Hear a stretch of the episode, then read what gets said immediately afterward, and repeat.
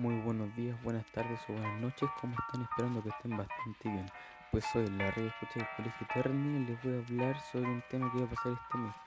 Pues este mes va a ser el Día del Mar y yo, Nicolás, voy a, voy a tocar un poco sobre este tema hablando del pez endémico llamado el Cogramoide chilensis, que es este pez.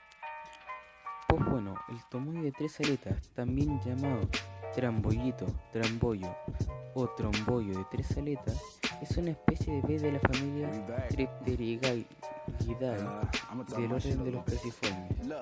Estos habitan en partes del, del mar. Subtropicales donde la temperatura no baja de los 18 grados.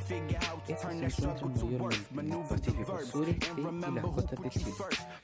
Este pez presenta una dieta carnívora, los adultos se alimentan principalmente de antípodos e isópodos, según lo indica una investigación en el norte de Chile, Berries y Vargas en 2004. En Chile central se mantiene, mantiene la predominancia de los antípodos, pero también dominan los polípidos en el contenido estomacal. Bueno, después de esta información, de la información, me estoy esperando que tengan les haya gustado. Nos vemos en otra ocasión.